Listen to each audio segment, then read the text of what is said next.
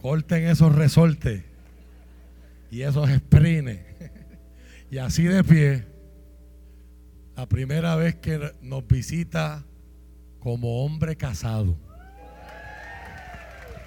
Recibimos al evangelista Don Roberto Lugo. Fuerte ese aplauso para Jesús.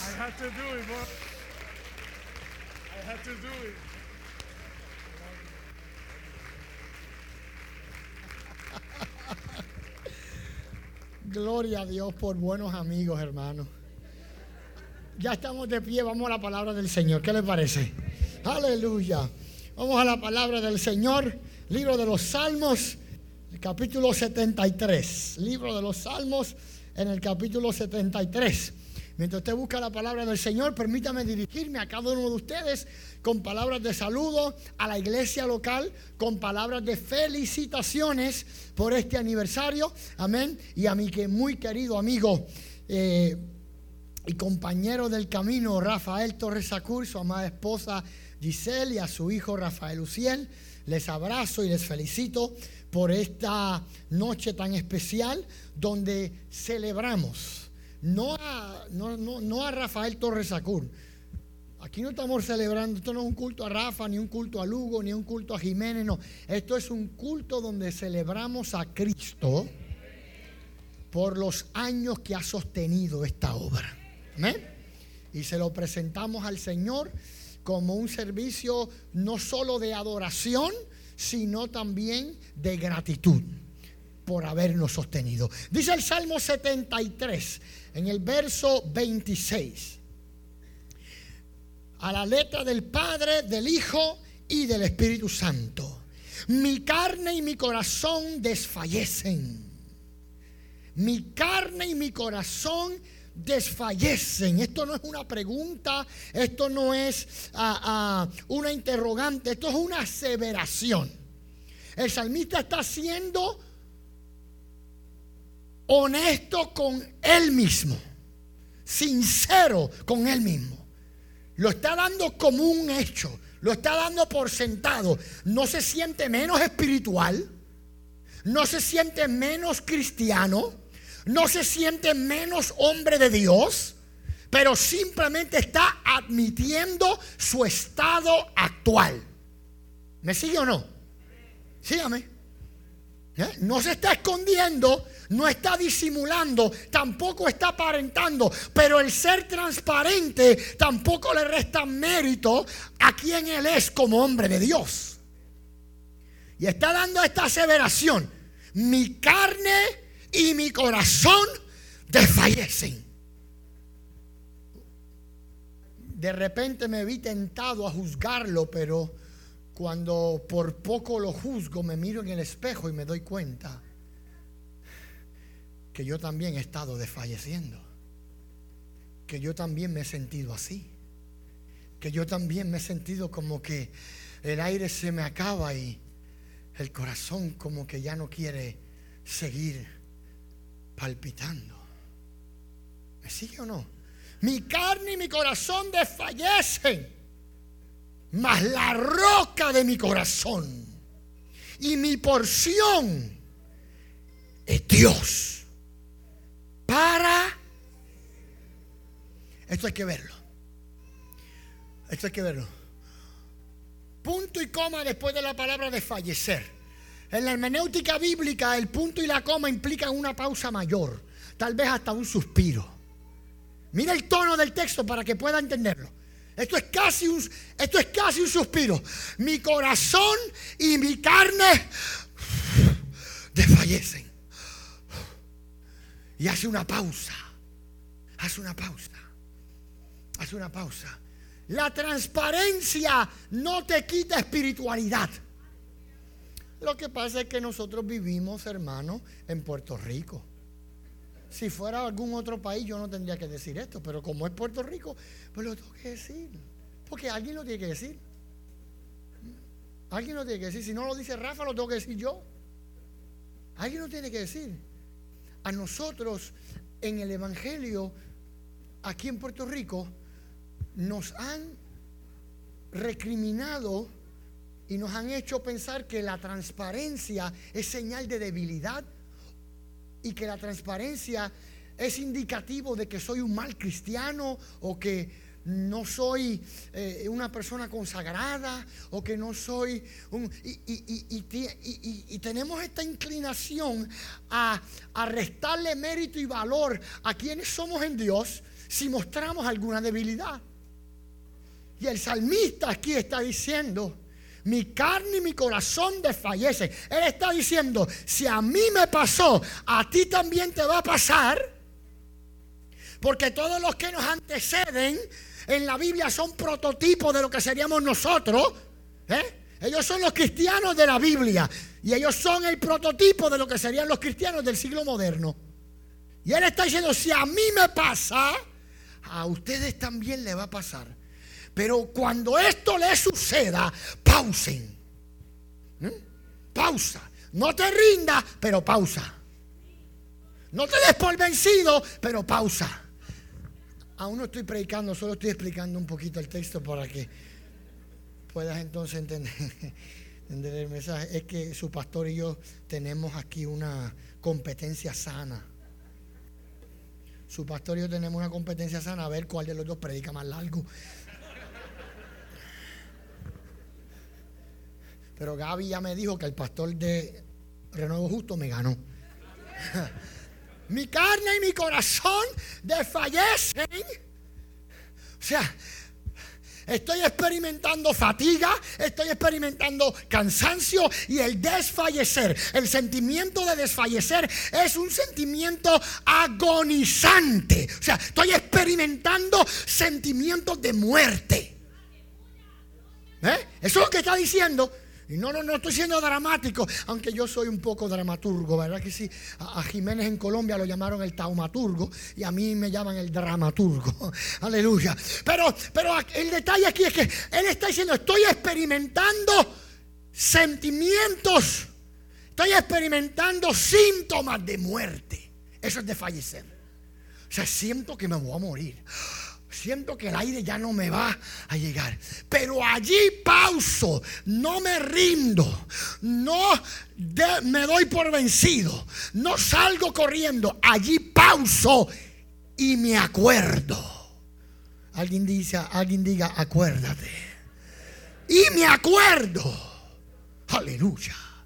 ¿Eh? Ahí pauso y me acuerdo que la roca de mi corazón o sea, el que le dice a mi corazón que siga palpitando, no soy yo. El que le dice a mi corazón que siga palpitando, no es mi esposa. El que le diga, el que le dice a mi corazón que siga palpitando, no es mi cuenta de banco, no es mi trabajo, no es la casa grande, no es el carro nuevo. El que le dice a este corazón que siga palpitando es Dios para no para algunas ocasiones. ¿eh? Entonces mire cómo sella el texto. Mire la belleza del verso, hermano. Porque es que para entender el verso tienes que eh, eh, considerar varios factores. Y uno de estos factores es el tono del texto. Entonces, mira la belleza del texto. Le recuerdo a mi corazón. Que como este corazón es de Cristo, Cristo es el que le dice que siga palpitando. Cristo es el que le dice que siga latiendo. Cristo es el que le dice que siga caminando. Y me acuerdo que la porción, mi roca y mi porción es Dios y le pone un sello para... O sea, estas dos palabras, para siempre, es el sello del texto. Es el caso cerrado del texto. Es el Punto final. Dios es el que me sostiene para siempre. O sea, ahí le pone punto final, cierra para cualquier, para evitar cualquier otro tipo de, de mensaje o de texto o de palabra esto queda sellado. Dios no es mi porción para algunas ocasiones, Dios no es mi porción para los domingos nada más, Dios no es mi porción para cuando me siento mal, Dios no es mi porción para cuando me siento bien, Dios es mi porción forever para siempre. Padre, háblanos, enséñanos tu palabra y permite que a través de la misma seamos edificados, bendecidos, fortalecidos, reafirmados en nuestra fe y en, nuestro, eh, en nuestra confianza en ti. Que podamos, Señor, en todo tiempo y en todo momento, Padre, comprender que tú eres el Dios que nos sostiene, que tú eres el Dios que nos mantiene de pie, que tú eres el Dios que hasta aquí nos has ayudado y déjanos honrarte de la manera que tú mereces. Y déjanos, Señor, siempre recordar que tu mano es nuestro sustento. En el nombre de Jesús. Denle un aplauso al Señor. Se puede sentar. Gloria, gloria, gloria, gloria a Dios. Gloria a Cristo para siempre. Abrazo a todos los hermanos, les abrazo a todos, a todos mis amigos. Tengo muchos amigos acá, viejos amigos. No es que ellos son viejos, es que son viejos amigos, no amigos viejos, viejos amigos. Amén. Los abrazo a todos, no los voy a mencionar uno a uno. Quiero entrarle inmediato en la palabra y no quiero que, si, por, por, causa de mis limitaciones eh, eh, cerebrales, alguno se me olvide mencionarlos. Entonces los abrazo a todos, pero al final los voy a abrazar a todos y me da mucho gusto que estén aquí en esta noche. Gloria al Señor para siempre. Alguien que diga sostenidos. Diga otra vez, sostenidos la historia de la iglesia primitiva es una historia, vuelvo y repito, que sirve como prototipo de lo que sería la iglesia de Cristo en el futuro. Ellos son los primeros, ellos son los pioneros, ellos son los que están asentando la base de lo que serían los cristianos del mañana, los cristianos del futuro. Y esta iglesia como pionera, como fundadora, tiene que Dios utilizarla para crear el modelo, para crear el estándar de lo que debería ser la iglesia de Cristo. Necesita usted ver la iglesia primitiva de esa manera. ¿Eh? Cuando a usted le pregunten, o cuando usted escuche la frase, vuelva a la senda antigua, ¿eh? lo que te está diciendo es, tenemos que volver al modelo original. ¿Ok? Yo sé que acá en Puerto Rico, pues ya usted sabe, hermano, los puertorriqueños tienen su propia Biblia y ellos mismos lo interpretan y le dan su idea. Pero, pero en, la, en la interpretación responsable, cuando Dios te dice vuelve a la senda antigua, lo que te está diciendo es vuelve al modelo original. O sea, vuelve a ser la iglesia que yo intencioné que tú fueras la iglesia de los hechos es este prototipo que no solamente anuncia la iglesia del presente, sino que provee una ventana para lo que serían los cristianos del futuro, para lo que sería la iglesia del futuro, o en nuestro caso, en una aplicación obvia, para lo que seríamos nosotros hoy. ¿Cuántos son la iglesia? Para lo que seríamos nosotros hoy. Y cuando miramos entonces las situaciones y vicisitudes que Dios permite que la iglesia primitiva atraviese, comprendemos que existe allí un patrón en medio de la historia de la iglesia que está trayendo Dios a nuestros ojos para que podamos comprender, para que podamos comprender quiénes somos como iglesia, lo que vamos a atravesar como iglesia y quién es el que nos sostiene y nos sostendrá a través de los años. ¿A qué me refiero? Sencillo a esta simple clase de historia. En el año 35, Esteban es martirizado, se convierte en el primer mártir de la iglesia primitiva. A ese mismo año, Pablo se convierte siendo un joven llamado Saulo de Tarso. Año 42, el apóstol Santiago es decapitado por orden de Herodes Agripa I. Año 49, los judíos son expulsados de Roma por disturbios que se los atribuyen se los atribuyen injustamente a los cristianos. Año 64, Nerón, el emperador más eh, terrible que, que ha tenido Roma, Nerón lanza una persecución como nunca la iglesia había visto. Año 65, Pedro y Pablo, que son los líderes, los dos líderes más importantes de la iglesia, en el mismo año Pedro y Pablo son ejecutados. En el año 65 la iglesia pierde a sus dos figuras más importantes. Sus dos figuras más importantes. Las pierde la iglesia entre la década del 60 y del 70. ¿Eh? Recuerde que todos estos años son aproximados. No se envuelva tanto en la, en la tecnicidad de que no tiene que ser exacto que el año 65. No, no se envuelva tanto en eso, hermano, que, que pierdes de perspectiva lo que Dios te quiere enseñar. Amén. Que pierdes de perspectiva lo que Dios quiere enseñar. Amén. No te... no te vuelvas tan intelectual que dejes de funcionar en el mundo espiritual, ¿sabes?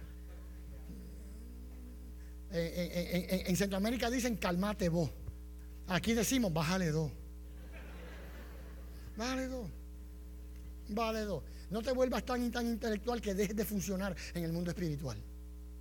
¿Eh? Entonces, bueno, aquí está el detalle. Eh, eh, aquí está el detalle. Los dos líderes más grandes de la iglesia son ejecutados. Pierden sus dos figuras más grandes. Año 80, Domiciano desarrolla lo que es el culto al emperador y ese mismo año declaran, declaran una ley que es un crimen contra el Estado ser cristiano. Un crimen contra el Estado ser cristiano. Año 107, Simeón, el primo de Jesús y obispo de Jerusalén, es asesinado por, motivos políticos. Año 110, Ignacio, obispo de Antioquía, es martirizado en Roma. Año 165, alguna gente piensa que fue el 166. Vuelvo y repito, no nos vamos a envolver en esos tecnicismos. ¿Verdad que sí? No nos vamos a tecnicismos. Es igual con la resurrección de Cristo. Si resucitó domingo, resucitó lunes, si resucitó miércoles resucitó jueves, lo importante, lo que no se puede perder de vista es que se levantó, que está vivo, fuese el día que fuese. ¿eh? Esto ocurre, hermano, nos envolvemos en debates que nada aprovechan a nuestra vida espiritual y simplemente terminan sirviendo de perdición a los oyentes. Es como los debates de los cristianos en Facebook.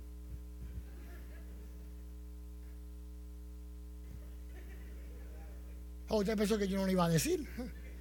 Uh, las redes están encendidas, hermano. Eso, va a durar dos o tres días más y después la próxima noticia. Así somos.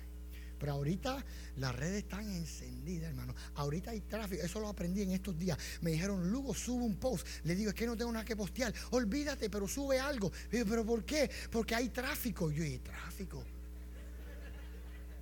Yo, bueno, sí hay un taponcito por ahí por la 30, pero nada de que alarmarse. No, me dice. Se le llama tráfico que cuando las redes, hay mucho movimiento en las redes sociales. Y entonces hay que aprovechar para subir algo. Yo subí esta carita así.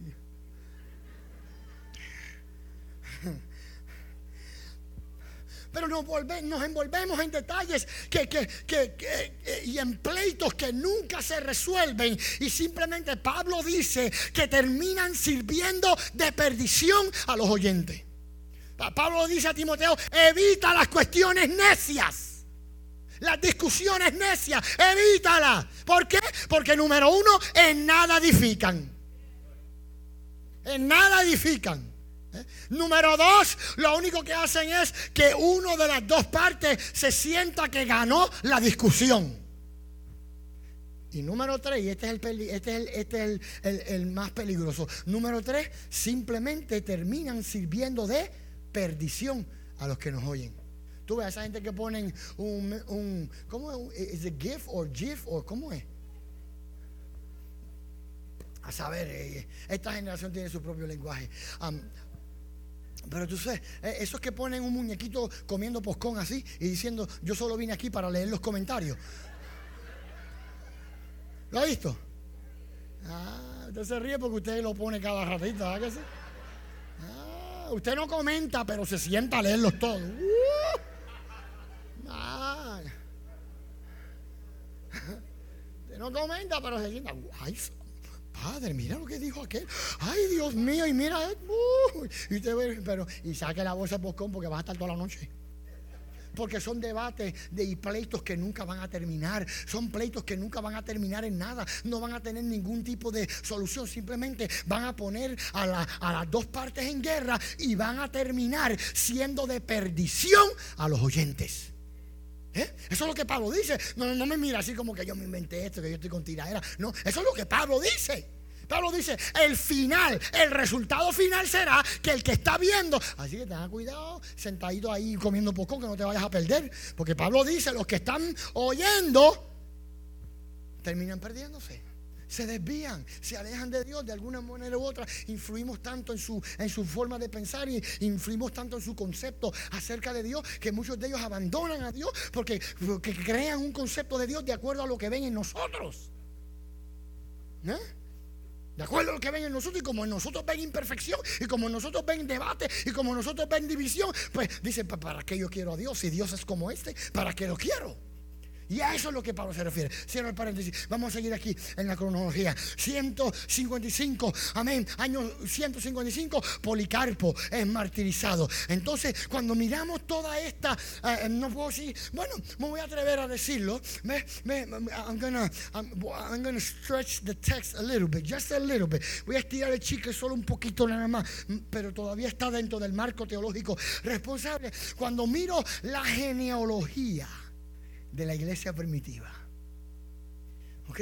Cuando miro la genealogía de la iglesia primitiva y me doy cuenta que las pruebas de ellos no era que se quedaban desempleados, no era que se le, se le reventó una llanta, no era que se le enfermó el muchacho con COVID, no era que las pruebas de esta iglesia era que estaban perdiendo sus vidas, los estaban asesinando. Esas eran sus pruebas. Sus pruebas no era que el cheque de cupones se atrasó, que eh, eh, el gobernador no mandó el dinero de, a tiempo. No, que sección 8 se lo eliminaron. Esas no eran las pruebas de ellos. Las pruebas de ellos era que estaban pagando con sangre su decisión por Cristo. Esas eran sus pruebas. My God, my Lord.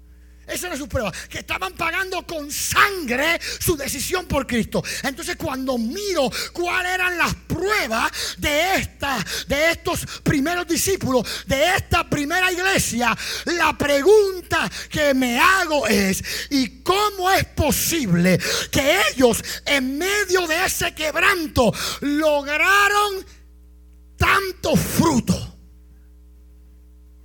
Que todavía hoy usted y yo disfrutamos.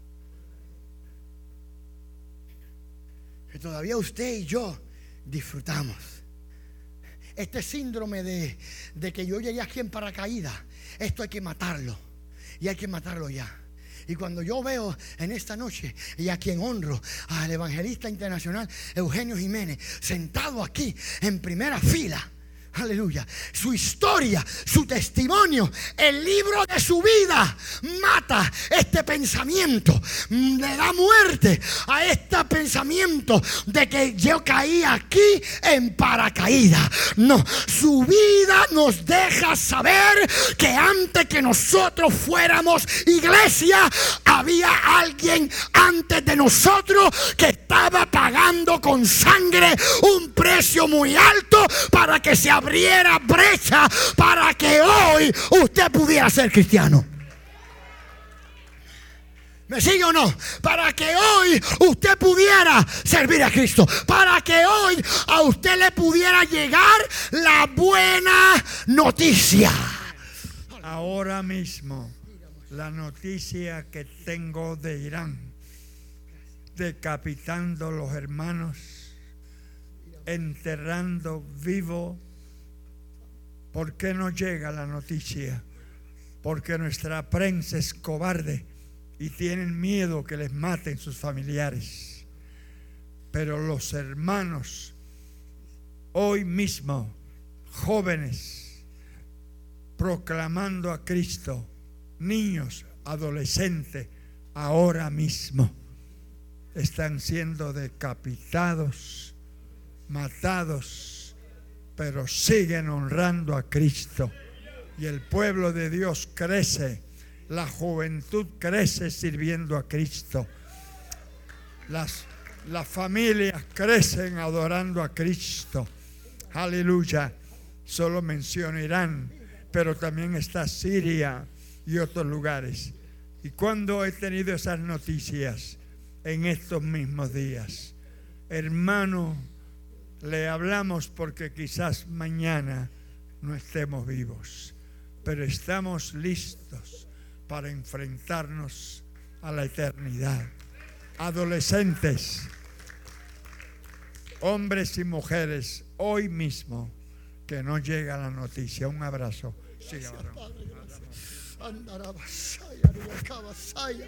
Aleluya. Y se nos olvida, mi querido hermano, se nos olvida que nosotros somos fruto no de una máquina, una maquinaria intelectual que nos produjo, sino que somos fruto de la sangre de mártires, de la sangre de hombres y mujeres que dijeron, aunque esto me cueste la vida, yo no voy a renegar mi decisión por Cristo. Que la iglesia del siglo presente, así como dice nuestro hermano Jiménez, la noticia no te lo va a publicar, CNN no te lo va a enseñar, Mark Zuckerberg no te lo va a transmitir a través de Facebook, en YouTube te lo van a bloquear el video, pero lo que la gente no sabe es que la iglesia no es fruto, amén, de una imaginación o un invento humano. La iglesia de hoy es fruto de la sangre de los mártires que todavía, como la sangre de Abel, clama desde la tierra. La sangre de mártires que todavía clama desde la tierra. Y nos preguntamos, nos preguntamos, ¿cómo una iglesia tan sufrida? ¿Cómo una iglesia tan abatida? ¿Cómo una iglesia tan menospreciada? ¿Cómo una iglesia tan sacrificada logró un impacto tan grande en el mundo y logró dar a luz cristianos en el siglo XXI? Porque la razón por la que los mataban era para exterminarlos. Pero Cristo ya había dado una, ya Cristo había enseñado una ley espiritual. Ya Cristo había enseñado una ley espiritual. ¿Cuál es esa ley espiritual? Pues qué bueno que preguntaste, porque para eso estoy aquí, para explicártelo. Esa ley espiritual era que si el grano de trigo cae y no muere, no lleva fruto. Pero si cae y muere, llevará mucho fruto. La sangre de Pablo clamando. La sangre de Pedro clamando. La sangre de Policarpo clamando. La sangre de Ignacio clamando la sangre de Juan clamando, la sangre de Santiago clamando. Y esa sangre regó el terreno, fertilizó el terreno para la iglesia moderna, para la iglesia del hoy, para la iglesia. Usted y yo. We can't forget where we come from. No nos podemos olvidar de dónde venimos. Todos los grandes concilios, todas las grandes organizaciones, todos tienen sus imperios. No estoy en contra de ningún concilio. Soy ministro ordenado ya por 800 años de la Asamblea de Iglesias Cristianas. ¿Te das cuenta? Sí, ya puedo casar, puedo bautizar, puedo dar Santa Cena, todas esas cosas. No estoy en contra de los concilios, pero lo que te quiero decir es que los concilios crean sus imperios y proyectan en ocasiones, proyectan esta única, esta única indestructibilidad y a la misma vez esta presencia como que marca diciendo, estamos aquí por lo que hemos construido, estamos aquí por las masas que hemos acumulado, estamos aquí por las finanzas que hemos logrado guardar. No, estás aquí por la sangre de los mártires. Estás aquí por la sangre de aquellos cristianos que modelaron con sus vidas que su decisión por Cristo sería irreversible. ¿Cuántos dicen amén? Toca alguien en el hombro y dile, por eso es que estamos aquí. That's why we're here. That's why we're here. Por eso es que estamos aquí. Por eso es que cumplimos 33 años en el Nuevo Justo. Por eso es que estamos aquí. Déjame decirte que no es por Rafa, que no es por Lugo, que no es por ningún predicador que haya tenido la oportunidad de exponer la palabra frente a un pueblo tan lindo como Renuevo Justo. No, quiero decirte que es por la sangre de aquellos que decidieron mejor morir que renegar a Cristo. Esa sangre regó y fertilizó la tierra para que la iglesia del presente pudiera existir. Para que la iglesia del presente pudiera existir. Y me pregunto yo, ¿cómo es posible que ellos lograron tanto impacto hasta el día de hoy? Pablo no pensó que su impacto llegaría hasta hoy. No, él no lo pensó. ¿Sabes por qué? Porque cuando Pablo le escribe a los tesalonicenses, pues la, iglesia de Tesalónica era una iglesia muy dada a la escatología. Y cuando Pablo le escribe a los tesalonicenses, Pablo dice, porque el día del Señor está que cerca. Por eso que Pablo dice en Filipenses capítulo 3, si acaso logro la resurrección de los muertos. Filipenses capítulo 3, versículo 10, por si, si acaso logro si acaso llego a la resurrección de los muertos. ¿Sabe lo que quiere decir esa frase? Esa frase quiere decir que Pablo estaba convencido de que Cristo vendría cuando él estuviera vivo todavía. ¿Eh? Pero esta es, aleluya, esta es la profecía escatológica más seguro. El reino de Dios. Ya, pero todavía. ¿Sí o no? Su pastor es escatólogo. Él me puede corregir si estoy equivocado. Ya, pero todavía. ¿Ve? En esa mentalidad de que va a ocurrir ya, pero todavía. Entonces Pablo, Pablo no se imagina que la vida de él, que la sangre de él causaría un impacto tan grande hasta el año 2023, porque Pablo creía con todo el corazón y anhelaba, no es que era una imaginación, no es que era un capricho, es que Pablo anhelaba que Cristo viniera, porque el Apocalipsis dice, bienaventurados los que aman su venida. O sea, Pablo amaba la venida del Señor, Pablo deseaba que Cristo viniera, Pablo deseaba que la iglesia fuera levantada, Pablo deseaba que Cristo viniera, era ya, pero todavía. Entonces, entonces eh, Pablo le deja saber a la iglesia que en el ya, pero en el todavía, de que es inminente, ¿eh?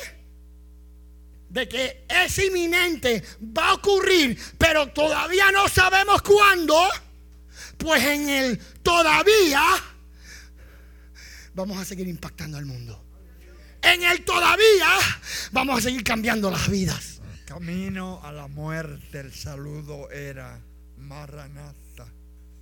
Y ahí eran llevados a la muerte. El último saludo era Maranatha. Maranatha. Arianda y así con esas últimas palabras morían los mártires del Nuevo Testamento. Morían los mártires de la iglesia primitiva. Aleluya. Cuando le decían a aquel reo que era considerado un criminal simplemente por ser cristiano, le decían tus palabras finales. No decían dile a mi esposa que lo siento. Dile a mi esposa que mm, tuvo un resbalón. No decían dile a mi esposa. No, lo que decían era Maranata, Cristo viene. Aleluya, levanta la mano y aunque se muévela, Maranata, Cristo viene. Aleluya, en esa expresión de que era ya, pero en el todavía seguiremos impactando. En el todavía seguiremos pregonando. En el todavía seguiremos enseñando. En el todavía seguiremos orando. En el todavía seguiremos siendo la iglesia. ¿Quién dice amén conmigo? Aleluya. Estoy avanzando, créame que sí. Créame que sí, esto es avanzar. Gloria a Dios para siempre. Amén. Así que imagínense, si esto es avanzar, ¿qué será cuando voy despacio? avanzando. Entonces, en el todavía, en el todavía, esta iglesia logra impactar generaciones y generaciones y generaciones y generaciones. My God. ¿Por qué sabían que la principal razón por la que todavía estaban allí y podían hacer lo que hacían era por el tema de este aniversario. Era porque estaban convencidos, escúchame bien, convencidos hasta la muerte de que a ellos no los sostenía un gobernador, que a ellos no los sostenía un gobierno, que a ellos no los sostenía un partido político, que a ellos no los sostenía una sociedad, que a ellos los sostenía Dios, que Dios era el único que los sostenía. Aquí vamos. Esta es la razón primordial, porque sabían que la única forma que eran sostenidos era porque la mano de Dios estaba con ellos. Esa era la razón principal. Esa era la razón primordial. Porque sabían que el único que los podía sostener en medio de circunstancias como esa era la mano Dios. Pero logran afectar generaciones y generaciones hasta el 2023 para que el renuevo justo se convierta en una evidencia de su labor, en una evidencia de sus lágrimas, en una evidencia de su trabajo y en una evidencia de su sangre. Lo hacían, lo lograron, lo lograron por tres grandes razones. Tome nota de esto. Número uno, lo lograron. Aleluya. Lo lograron porque entendieron cuál era la meta de la verdadera misión. Escucha bien, yo lo voy a explicar. Entendieron la meta de la verdadera misión. ¿Por qué utilizo el adjetivo verdadera? Porque hay misiones que son misiones, pero que no son las verdaderas. Hay misiones que son misiones, pero no son las originales. Hay asignaciones que son asignaciones, pero no son las intencionales desde el principio. Hermanos míos, en un mundo lleno de tanta distracción, vivimos nosotros, los cristianos del siglo XXI. Qué pena que tus hijos nunca van a saber lo que era un trompo.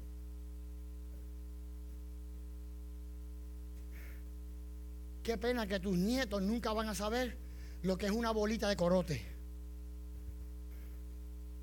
Qué pena que tus nietos nunca van a saber lo que es jugar a los gallitos. Lo que es subirse agarrar una algarroba.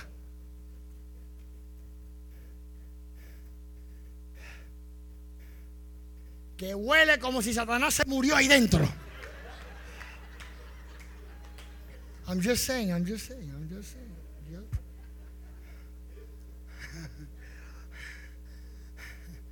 Pero después de todo el proceso, se convertía en una herramienta de diversión. ¿Cierto o no? Qué pena que sus hijos nunca van a saber lo que es un televisor en blanco y negro. Lo que es una tocadora, como decimos, como decían los, los New Yorkers, la radiola. Mira, mira, baja esa radiola. Bueno, ya me di cuenta que no saben ni lo que es. Porque, porque no reaccionan. Qué pena, hermano. Pero no podemos nosotros, como iglesia del siglo XXI, olvidarnos de dónde venimos. No se trata de una cultura, no se trata de, un marco eh, étnico, se trata, amén, de una herencia incorruptible porque es espiritual. Se trata de una herencia incorruptible porque es espiritual.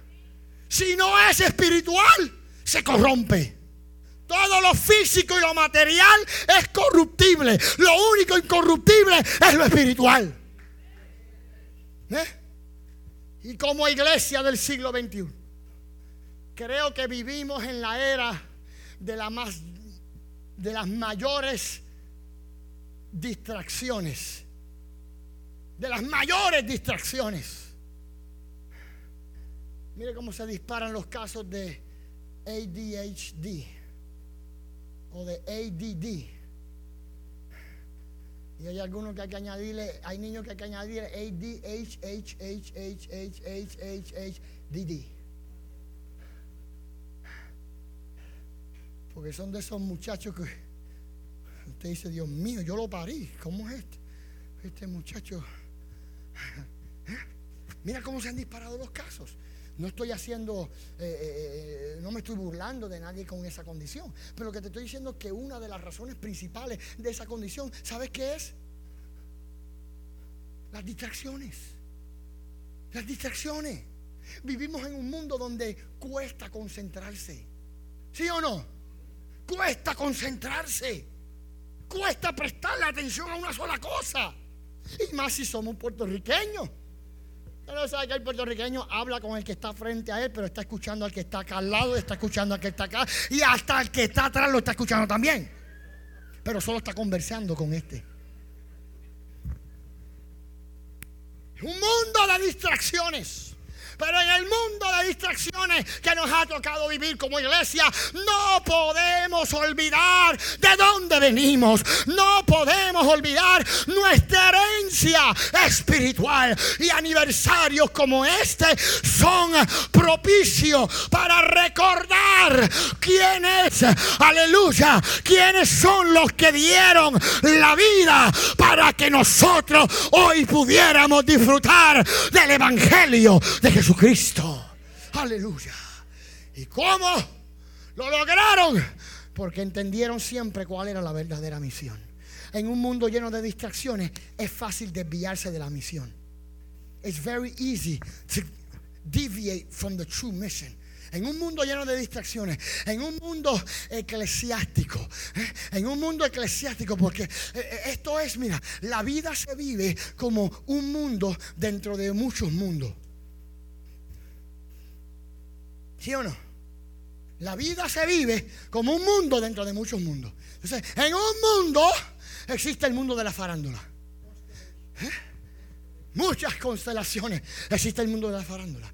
Existe el mundo de los empresarios. Existe el mundo de los multimillonarios. Existe el mundo de los deportistas. Existe el mundo. ¿eh? Y es como un mundo que tiene muchos mundos dentro. Y dentro de esos muchos mundos está el mundo eclesiástico el mundo evangélico, el mundo cristiano. Aleluya. ¿Eh? Y en medio de todos esos mundos está el mundo del cristianismo, el mundo del evangelio. Y usted dice, bueno, yo no conozco mucho del mundo de los empresarios, pero llevo suficiente tiempo en la iglesia. Conozco mucho el mundo de la iglesia. Cómo opera la iglesia, cómo se mueve la gente, cómo operan los cristianos, cómo operan los pastores. Cómo Porque esos son muchos, muchos. Es a lot of worlds, a lot of constellations. Son muchos mundos pequeñitos que están allí, todos sobreviviendo en un solo mundo. Y nosotros estamos en ese mundo que llamamos la iglesia. Es un mundo. El mundo eclesiástico. ¿eh? Y entonces a veces cuando vemos, cuando tenemos influencia de otros mundos, decimos, no, no, no, espérate, eso, eso funciona en el mundo de la, de la industria, pero en el mundo de la iglesia eso no funciona. ¿eh? Lo decimos, no, eso funciona en el mundo de la, de la farándula, pero eso no funciona en el mundo Y así sucesivamente. Entonces cada mundo, amén, así se crea, cada mundo, así se crea, amén. Y con tantas distracciones y con tantas influencias de todas estas diferentes cosmovisiones, amén, la iglesia es muy fácil que se desvíe de la verdadera misión. Roberto, Robertito, ¿y cuál es esa verdadera misión? Esa verdadera misión, la meta. Ellos entendieron que la meta final no era ser seguidores, no era ser fanaticada, era hacer discípulos. ¿Se le ha olvidado a la iglesia pentecostal en Puerto Rico ser discípulo? Sí. Hermano, usted me perdona. Yo soy pentecostal y como soy pentecostal, por eso hablo de la iglesia pentecostal. ¿Ok? Porque soy pentecostal, hablo de la iglesia pentecostal. Porque amo la iglesia pentecostal. Porque amo, amén, la herencia pentecostal. Pero la iglesia pentecostal, hermano, se ha desviado, se ha distraído de la verdadera misión. No es hacer fanaticada, no es hacer seguidores, es hacer discípulos. Y la congregación que se le olvida cuál es la verdadera meta está pronto a extinguirse. No estamos aquí para ser estrellas. No estamos aquí para ser mamás y papás de nadie. El que oiga que entienda. That's right, I said it. So how you like me now? No, no estamos aquí para sublevarnos y querer dominar la vida de otros. O controlarle la vida a la gente que viene a nuestros servicios. No estamos aquí tampoco para sentarnos a recibir pleitesía de la gente que viene a reunirse aquí con nosotros. Toca a tu vecino y dile, distracciones, distracciones, distracciones, distracciones, distracciones. Porque entonces tú vienes y empiezas a hablar de esa, empiezas a enseñar esa interpretación teológica errada, la empiezas a enseñar, entonces la gente la agarra, entonces unos la agarran, otros no la agarran. Entonces, ¿qué ocurre? Que entonces los que no la agarran empiezan a contrarrestarte. Entonces tú te envuelves ahora en que tienes que estar toda la vida defendiendo contra los que te atacan. ¿Sabes cómo se llama eso? Toca y dile, distracciones. Distracciones. Porque entonces ahora ya no evangelizas, ya no pastoreas, porque ahora en cada sermón y ahora cada vez que te paran el púlpito sientes la necesidad de defenderte, porque te están tirando de acá y te están tirando de allá y te están tirando de allá y estamos cayendo en el juego del enemigo para mantenernos distraídos y mientras nos mantenemos distraídos estamos perdiendo la meta principal que era hacer discípulos. La meta principal no es que crear masas. La meta principal es que se produzca fruto. El fruto es lo que importa. No son las multitudes, es el fruto lo que importa. Y esta es la meta original. La iglesia de, la iglesia de los hechos sobrevive porque no perdieron de vista cuál era la meta. Entonces, ¿qué hacían? Como ellos vivían constantemente bajo amenaza de muerte, ¿ves? Y no estoy siendo dramático, hermano. No, no, no. Es que Pablo dice claramente, Pablo dice claramente, porque todos los días,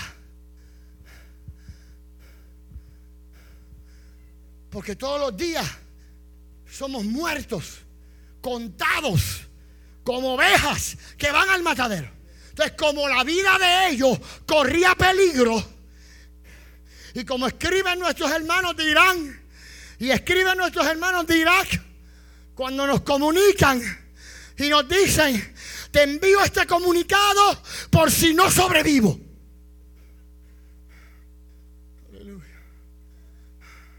Te envío este comunicado porque no sé si mañana voy a estar vivo.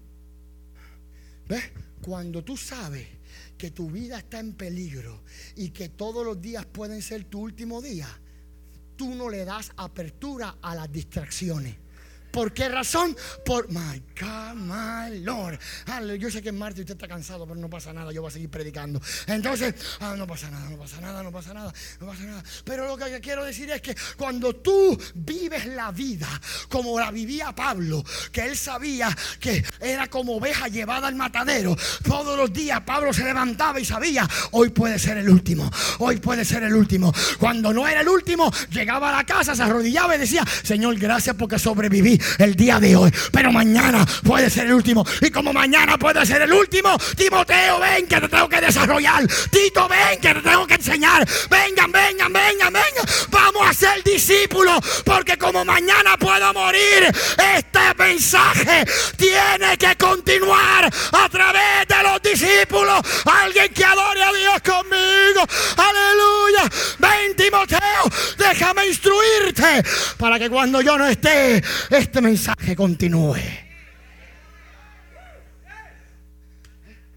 Entonces, la iglesia se reproduce a través de los discípulos. Y hacen discípulos, y hacen discípulos, y hacen discípulos, y hacen discípulos, y hacen discípulos, y hacen discípulos. Y la congregación que no hace discípulos, eventualmente desaparece.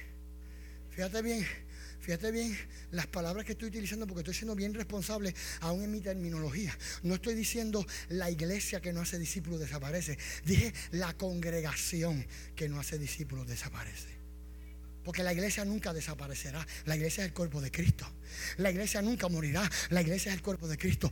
Pero las congregaciones sí mueren.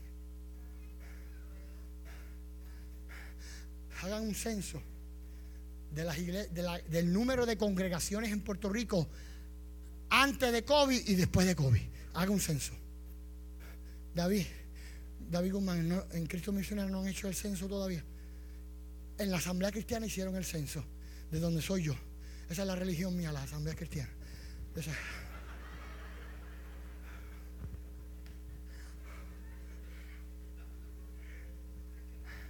Cuando me pregunté, ¿de qué religión tú eres? De las asambleas de iglesia cristiana. De las de Andino. ¿Te acuerdas de Andino? De las de Andino, yo sé.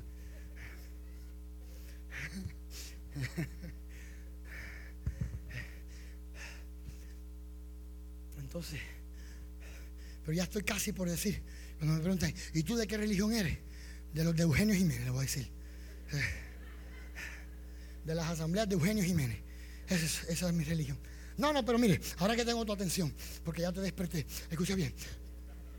Con esa sonrisa ya te desperté. Eh, eh, eh, entienda bien. En mi concilio hicieron esa, ese censo, esa estadística. ¿Y sabes qué? Cerraron después del COVID, cerraron más de 20 congregaciones congregaciones. La iglesia no muere, la iglesia no se cierra, la iglesia no desaparece, pero las congregaciones sí pueden desaparecer. Congregations, las congregaciones sí pueden desaparecer. ¿Eh? Porque usted cree que usted va a Londres y visita las grandes catedrales y qué es lo que te dicen. Aquí fue donde predicó el famoso Charles El micrófono es suyo, hermano. La última información de la iglesia más perseguida como iglesia que es en China comunista. Hemos crecido de poquitos a 158 millones en los meses pasados que el gobierno los declaró la más fuerte oposición de ese comunismo. Aleluya. Y el número marcado por el mismo Estado es 158 millones. Así que ha prevalecido. ¿Y cómo prevalecen? Yo le he dado foto a Roberto luego que me mandan fotos. Un aleluya, un millón de hermanos orando, aleluya, metido en los bosques, comunidades multitudinarias que se reúnen diariamente, aleluya, por cientos y cientos para orar y para conectar a otros. Y es donde más crece la iglesia de Cristo en el mundo aleluya, allí donde se ha declarado Y el templo más grande en Pekín lo reventaron, lo explotaron, lo vieron en su mismo. O sea, el hermano Google lo puso en su Google, en línea de él. Pero eso que allí, amén, reventaron la iglesia, la comunidad en Pekín, que eran varios miles, hoy ya pasan de miles nada más en grupos de oración, que a veces me mandan fotos.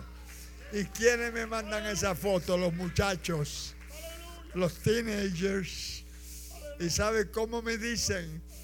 Brother Jung Jin. Sí, porque para ellos yo soy Jung Jin. The Lord. No, sigue el mensaje. Aleluya. Amén, amén, amén. Amén, amén, amén. Si te das cuenta, hermano, hoy tenemos aquí frente a nosotros, amén, un testigo ocular, un testigo presencial de que en el lugar donde más discípulos se están haciendo son en los países oprimidos, en los países perseguidos, en los países. ¿Por qué razón? Porque mira, una de las razones de los países libres son las distracciones. Hay libertad para distraerse, pero tú como iglesia renuevo justo, aquí no nos vamos a dar el lujo de distraernos. Usted quiere contienda, esta no es su congregación. Usted quiere andar criticando, búsquese otra iglesia. Aquí vinimos a ser discípulos. Aquí vinimos a formar, a evangelizar, a ganar y a enviar. ¿Quién puede aplaudir a la gloria del Señor conmigo? Aleluya. ¿Entendieron? Amén. Que lo principal no era medir la cantidad de miembros, que lo principal era el fruto. ¿Y cómo se veía este fruto? Se veía a través de una de un mandato eterno que nos dejó Jesús y que el apóstol Juan es el conocido Amén. Por más, eh, por darle mayor énfasis a este mandamiento. ¿Y cuál es ese mandamiento? Pues qué bueno que preguntaste porque así podemos seguir avanzando esta noche. ¿Cuál es ese mandamiento? Hijitos, no le doy otro mandamiento. No le doy un nuevo mandamiento, sino el que ya habéis oído, que os améis los unos a los otros. Esta es la parte que se supone que usted aplauda. Vamos, vamos, help me out, man. Help me out, man. Help me out, help me out.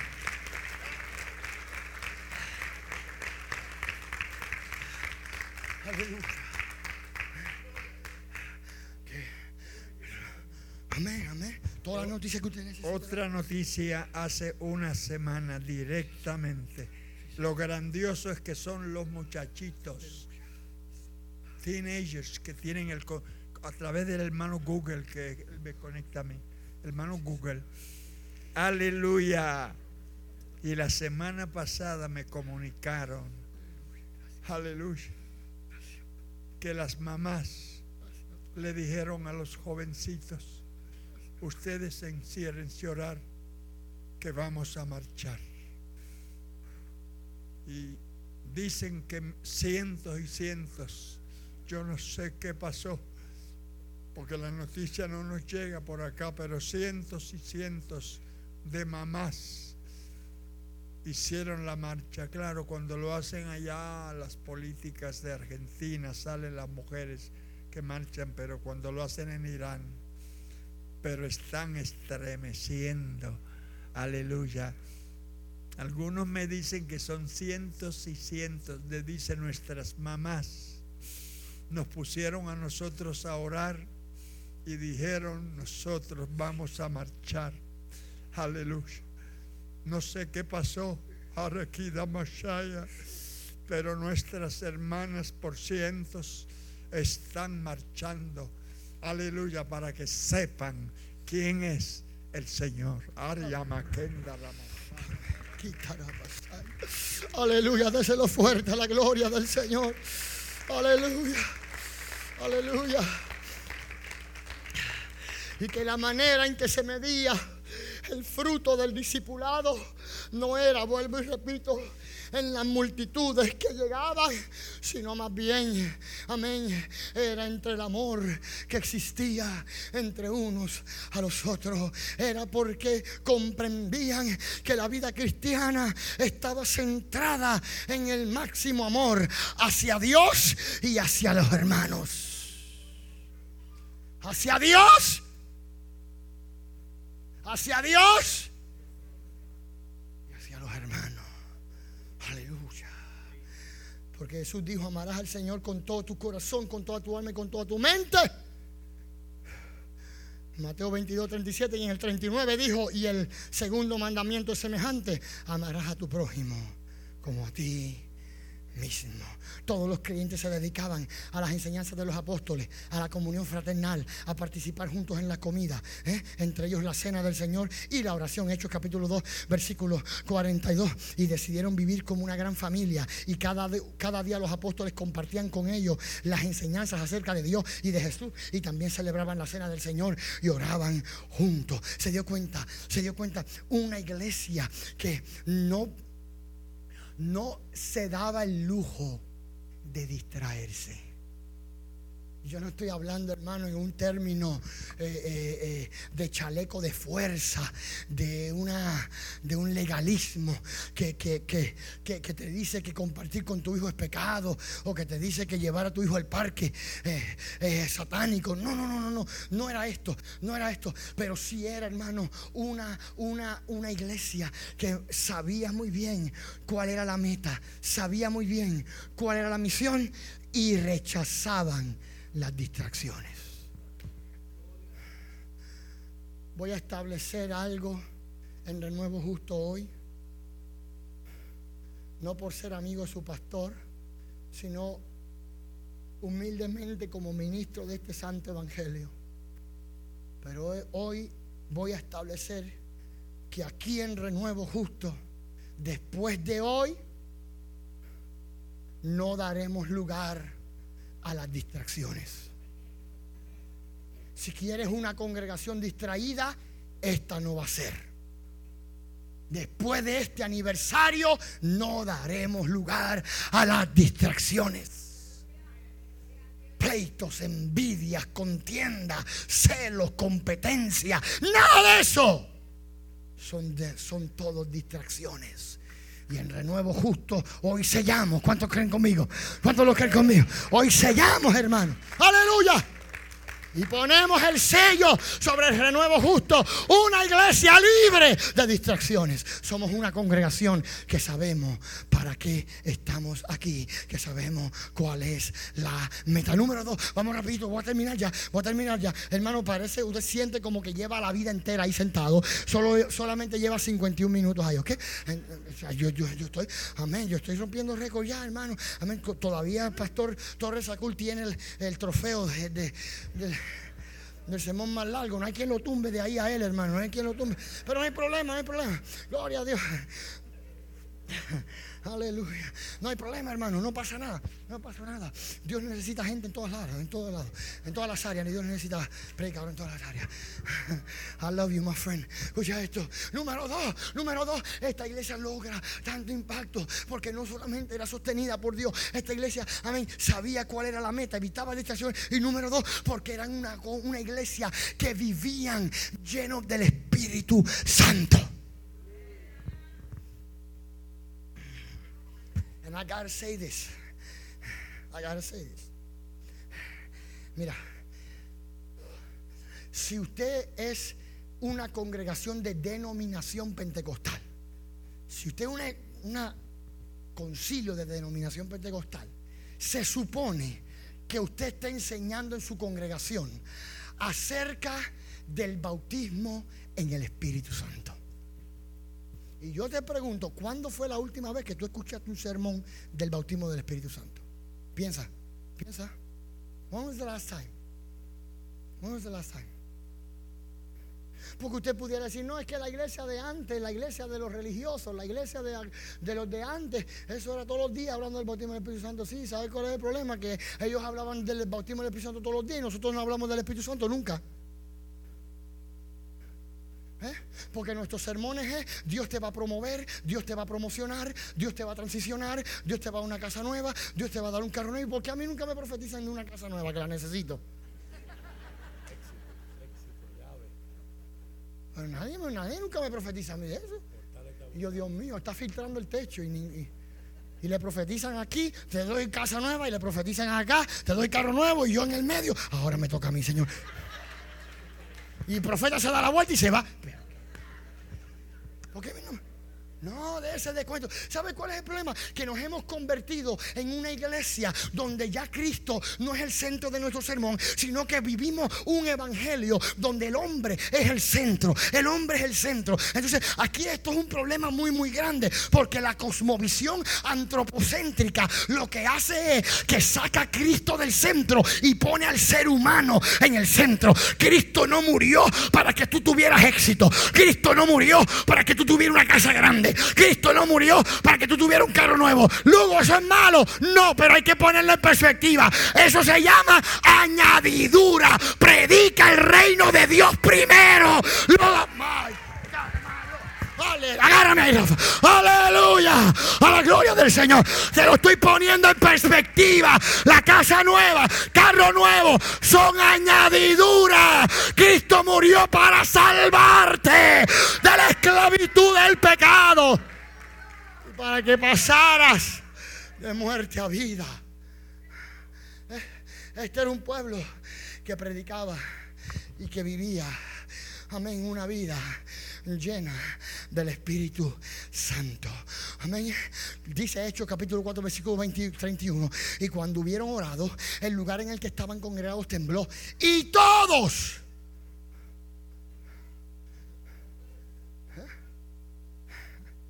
Entonces, cuando usted estudia la teología pentecostal, usted va a descubrir que lo de la, la doctrina del bautismo del Espíritu Santo no es un cuento. Y en este tiempo los cesacionistas han agarrado una fuerza increíble. Y yo los amo, ya los perdoné. Because they don't know better. ¿Eh? Yo los amo. Pero ¿sabes qué? El cesacionismo ha agarrado tanta fuerza. Vuelvo y te repito, porque, mm, porque queremos ser una iglesia moldeada a, a la sociedad y al siglo que nos hemos vuelto tan y tan intelectuales que ya no funcionamos en el mundo espiritual.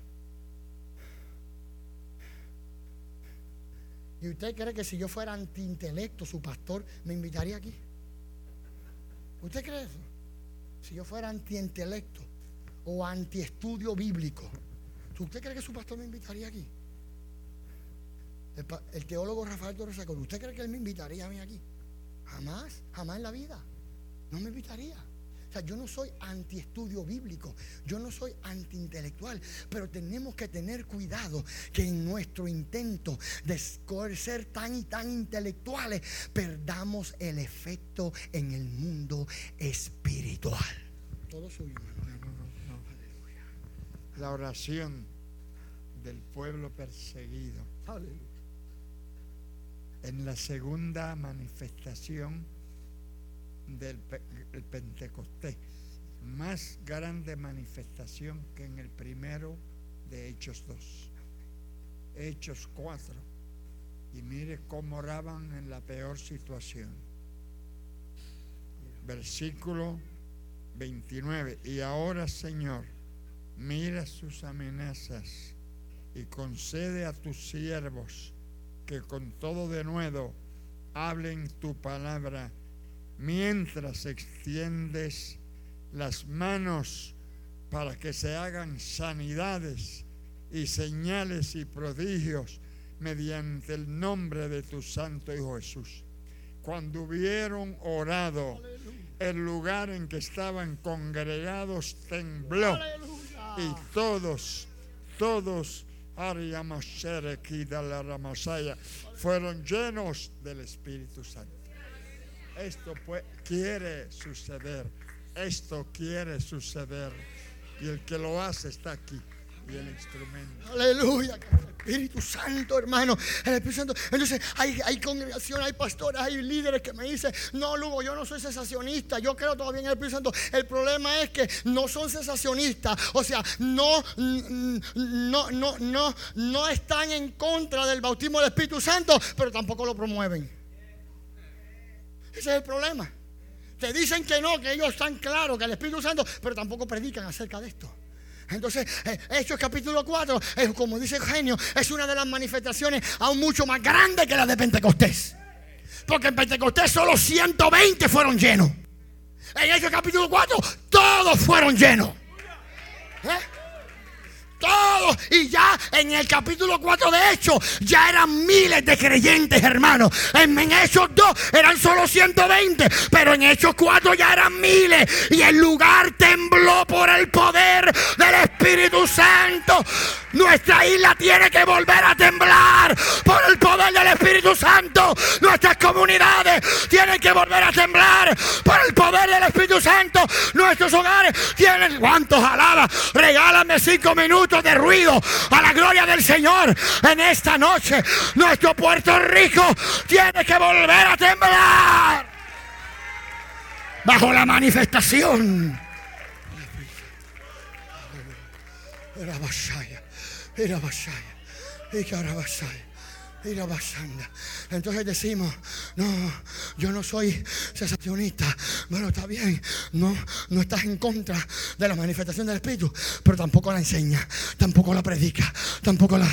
no, no, no, mira hermano, amén. Porque la gente piensa que esto del Espíritu Santo, esto de sentir, que esto es una experiencia solamente emocional. Entonces aquí está el detalle, el detalle, y aquí, aquí lo admito, nosotros los pentecostales muchas veces hemos fallado en saber, en saber número uno, describir lo que es el bautismo del Espíritu Santo. Y número dos, hemos fallado en saber cómo defenderlo a la luz de la Escritura. ¿Eh? Y por eso es que la mayoría de los sensacionistas nos acaban en cualquier tipo de debate. ¿Eh?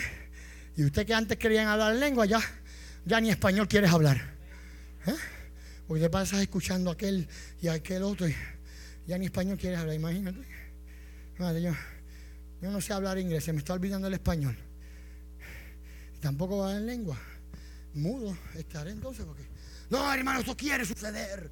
Y cuando usted mira en, el estudio de los hechos, en el libro de los hechos, usted se da cuenta que hubieron varias manifestaciones y derramamientos. No fue uno solo, no fue más que en Hechos dos, en la casa de Cornelio. Y aún mientras Pedro, Lucas dice, y aún mientras Pedro les hablaba la palabra, el Espíritu Santo descendió sobre Cornelio y sobre toda su familia. Porque la gente piensa que esto del bautismo del Espíritu Santo es un invento de los pentecostales por un sensacionalismo frenético, que amén, que está desviado. No, no, no, no, no. Permíteme decirte, cuando el Espíritu Santo te bautiza, las tres áreas más importantes de tu vida son afectadas. Cuando el Espíritu Santo te bautiza, afecta tu intelecto, afecta tus emociones y afecta tu voluntad. Las tres áreas más importantes de la vida de un ser humano, todas son afectadas, todas son impactadas, todas son sacudidas por el poder del Espíritu Santo.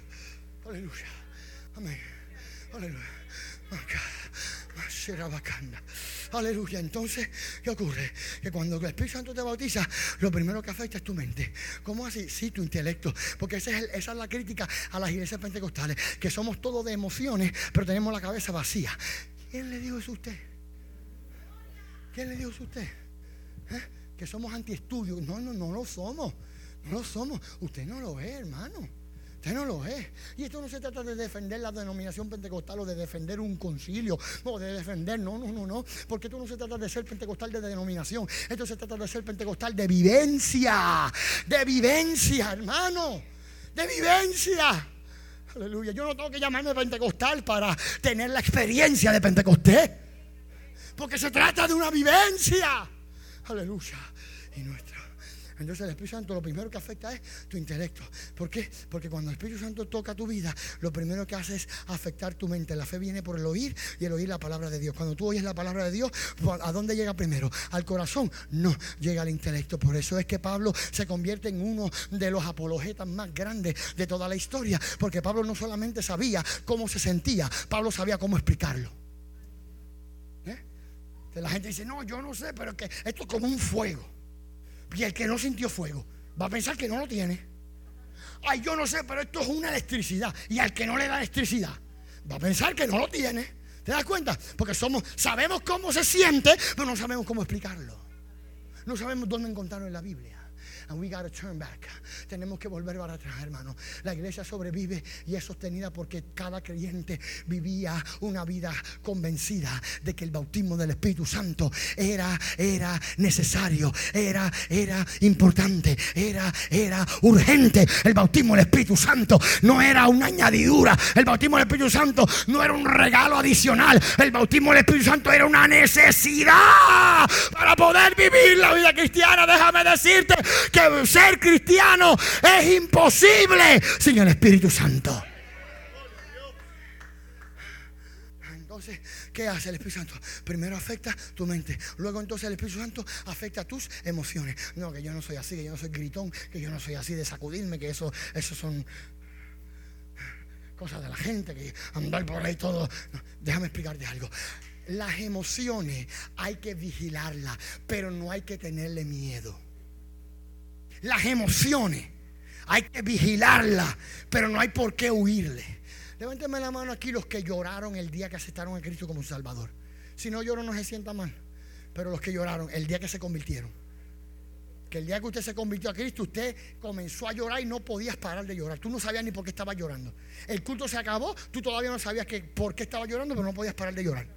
¿A alguien le pasó eso? ¿A le pasó? ¿Verdad que sí? ¿Y qué crees que es eso?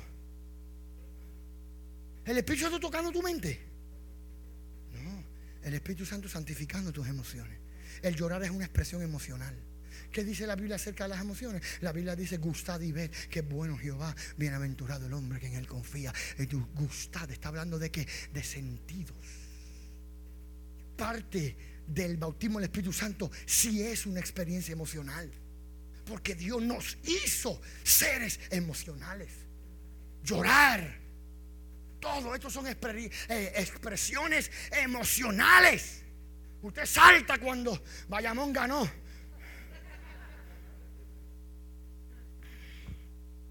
I'm not hating, I'm just saying. I'm not hating, just saying. Te saltó, ganaron. ¿Qué es eso? Eso fue que tu mente dijo, ok, David Guzmán, prepárate ahora para saltar. Así fue. No, Dios no te hizo un mecanismo, Dios no te hizo un robot, Dios no te hizo un ser mecánico, Dios te creó con emociones, tú saltas, qué bueno, eso son todas expresiones emocionales. Vuelvo y repito, la gente dice, no, que esa gente es loca, saltando, que esa gente no, no, no estamos locos. Es que cuando el Espíritu Santo bautiza la vida de un ser humano, todas las tres áreas más importantes de su vida son afectadas. El área intelectual, tu mente cambia. ¿Por qué? Porque en tu intelecto Dios te hace ver la realidad de tu pecado y la realidad de su santidad y te hace ver la en tu mente te hace ver la necesidad de tu Salvador y te hace ver la grandeza de Cristo. Toca tus emociones. ¿eh? Ninguna parte de la Biblia que haya habido una expresión de alabanza, usted encuentra silencio en ninguna parte de la Biblia. ¿Qué le dijo Dios a Josué? Y el último día, al dar la séptima vuelta, ¿qué le dijo? ¿Qué ah. habla con una voz solemne. Habla con voz de funeraria. Habla con voz de Undertaker. Habla con voz. ¿Qué le dijo? No. ¿Qué le dijo? ¡Grita! ¡Grita! ¿Eh? ¡Grita! Usted no va a estar gritando 24 horas al día. ¿Eh? Porque imagínate, vas a matar a tu mamá de los nervios. Pero aquí es que está el detalle. Las emociones hay que vigilarlas, pero no hay que huirle, no hay que tenerle miedo. Si el Espíritu Santo te toca y te hace saltar, tú saltas. Si te hace levantar la mano, tú levantas la mano. Si te hace llorar, tú lloras. Si te, son expresiones. El Espíritu Santo trabaja con tu emoción. Y número tres, trabaja con la parte, diría yo, la parte más importante de la vida del ser humano. Trabaja con tu voluntad. Intelecto, emociones y voluntad. El impacto del Espíritu Santo es intelectual, es emocional y es volicional. Cuando el Espíritu Santo te bautiza, aleluya, Él toca tu voluntad, afecta tu voluntad. ¿Qué es esa parte de la voluntad? Sencilla, afecta tu voluntad a tal punto en que tú puedes decir, Padre, pasa de mí esta copa, pero que no se haga mi voluntad, sino la tuya. Aleluya. Pastor, pastor, me da permiso a y a, y a Sammy que están aquí. Vengan, vengan, vengan. Vengan, muchachos, vamos a desquitarnos. Vamos a desquitar. Aleluya. Amén. Y, y nos acompaña aquí. Vengan los muchachos, vénganse, vénganse, vénganse aquí los muchachos. Aleluya. Amén. Vamos a terminar aquí. Vamos a terminar aquí. Cuando el Espíritu Santo mira, tú quieres saber que tú estás lleno del Espíritu Santo, mira tu voluntad. Tú quieres saber que tú estás lleno del Espíritu Santo, mira tu voluntad. ¿Ves? Mira tu voluntad. La experiencia intelectual no es la única para medir la llenura del Espíritu Santo. La experiencia emocional tampoco es la única que tú puedes usar para medir la llenura del Espíritu Santo. ¿Eh? Porque yo he visto montones de jóvenes saltando y saltando y saltando con grupos de artistas cristianos que los ponen a saltar. Pero después que se acaba el culto, siguen fornicando, siguen... Alguien tenía que decirlo. Might as well be me.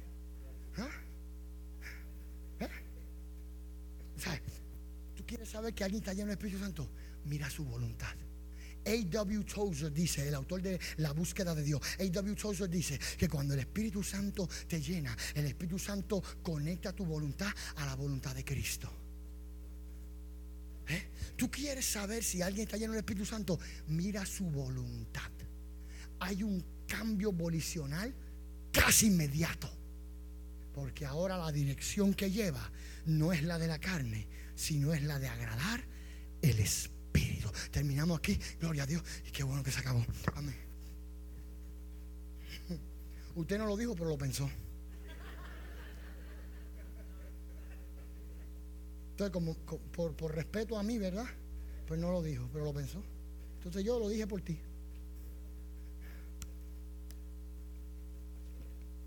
¿Sabes? Número 13. La iglesia es sostenida.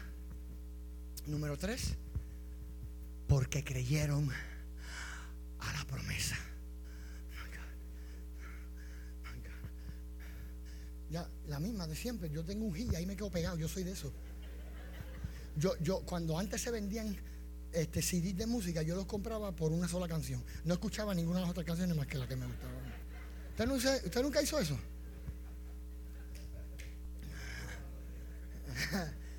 yo,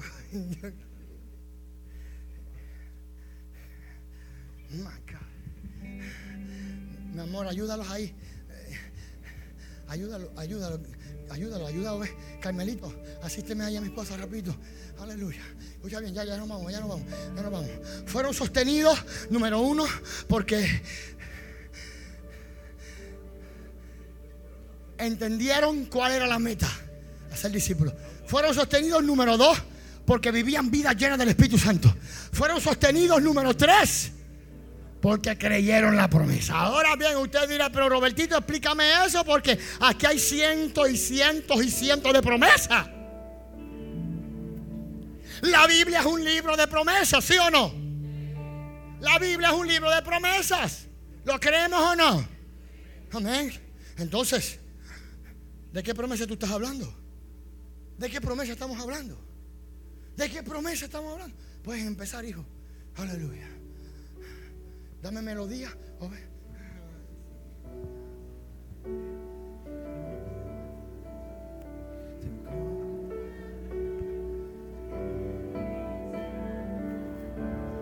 Dame melodía. Ya mismo empiezan las voces. Ahora la melodía.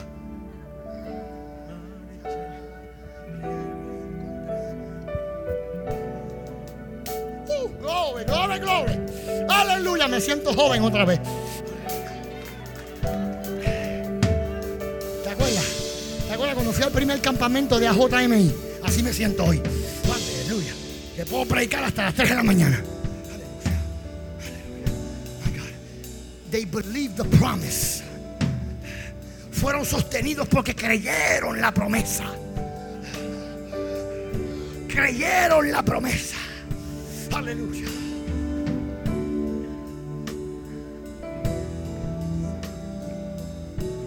Cuando yo bajo. Sammy, you're not ready for this. You ready for this? My God. Creyeron a la promesa. Mataron a Esteban. Mataron a Jacobo. Mataron a Pedro. Desterraron a Juan. Decapitaron a Pablo pero la iglesia seguía sostenida. La iglesia seguía sostenida. La iglesia en la misma década. Muere Pablo. Oh, prepárate, Rafa. Get ready, my friend. Get ready, my friend.